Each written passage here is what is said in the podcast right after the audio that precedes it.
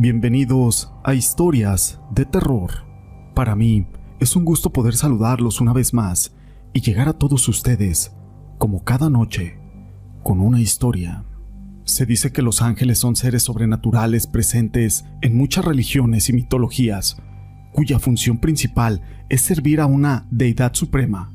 Sus funciones y especificaciones varían según la cultura, pero en la mayoría de las religiones se representan a los ángeles como seres celestiales benevolentes y que actúan de intermediarios entre Dios y la humanidad.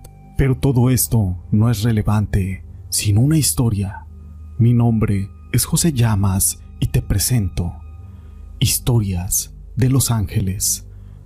Los ángeles nos protegen, nos defienden físicamente y nos fortalecen al combatir las fuerzas del mal, luchando con todo su poder por nosotros y con nosotros. Como ejemplo tenemos la milagrosa liberación de Pedro, que fue sacado de una prisión por un ángel.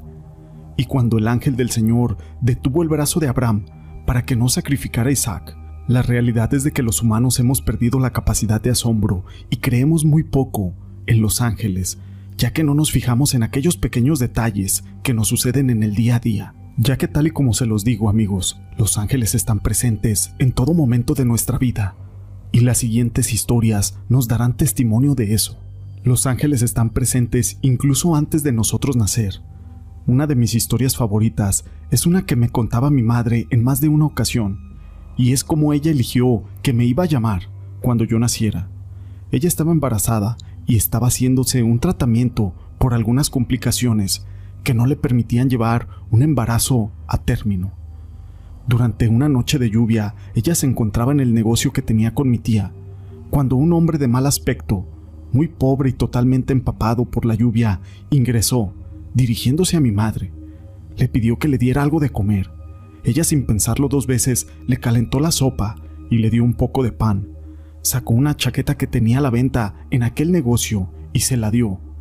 El hombre no habló prácticamente nada, solamente terminó de comer y se levantó, y mientras se dirigía a la salida, se dio la vuelta y le dijo a mi mamá que en un par de semanas ella se iba a enterar de que estaba embarazada y de que tendría una niña, y que la llamaría Mariel. Sorprendida mi madre, se quedó petrificada sin decir nada. Cuando reaccionó, salió detrás de aquel hombre, esto para tratar de averiguar más acerca de aquella inesperada revelación pero ya no lo pudo encontrar. Dos semanas más tarde se enteró de eso. Efectivamente, estaba embarazada y tuvo una niña, a quien llamó Mariel. Los ángeles son esos seres que aunque la ciencia no los reconozca, aparecen en nuestra vida como por arte de magia y nos dejan un mensaje que nosotros estamos necesitando justo en ese momento y que las esperanzas o las fuerzas parece que nos han quebrado.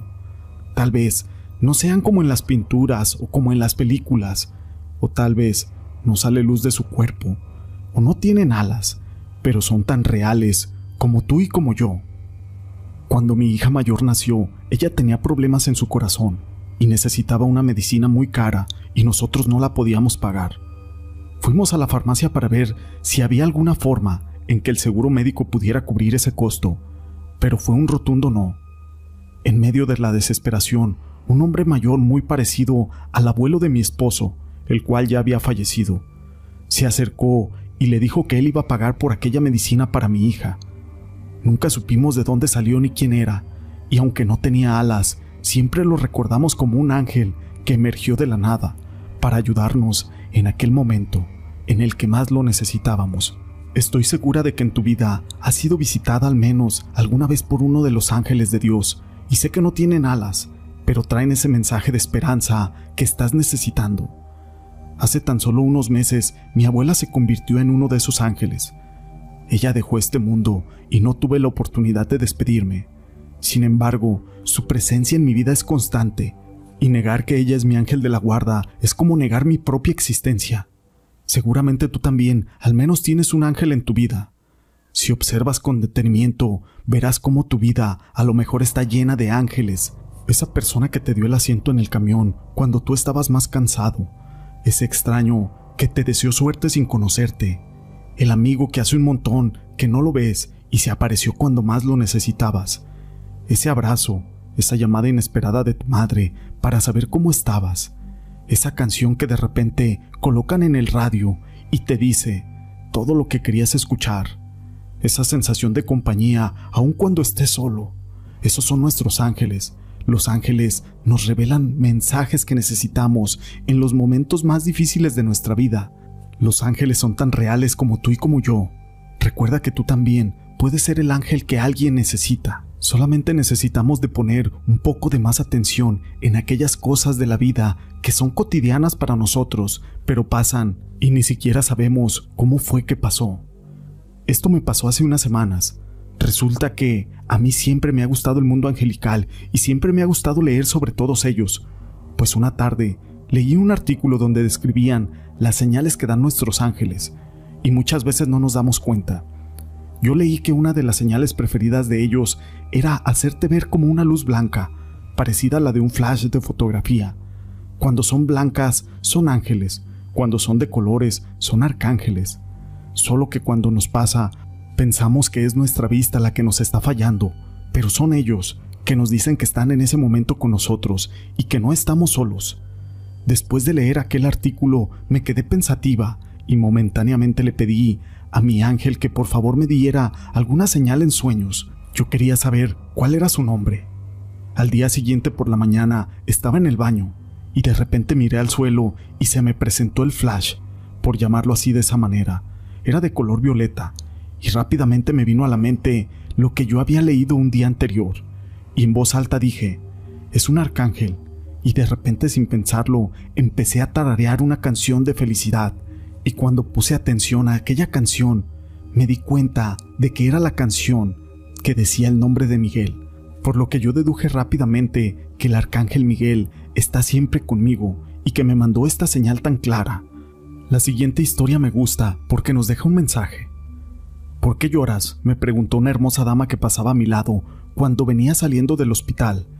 Yo solamente le respondí tristemente que acababa de perder el regalo más hermoso que Dios le podía dar a cualquier ser humano.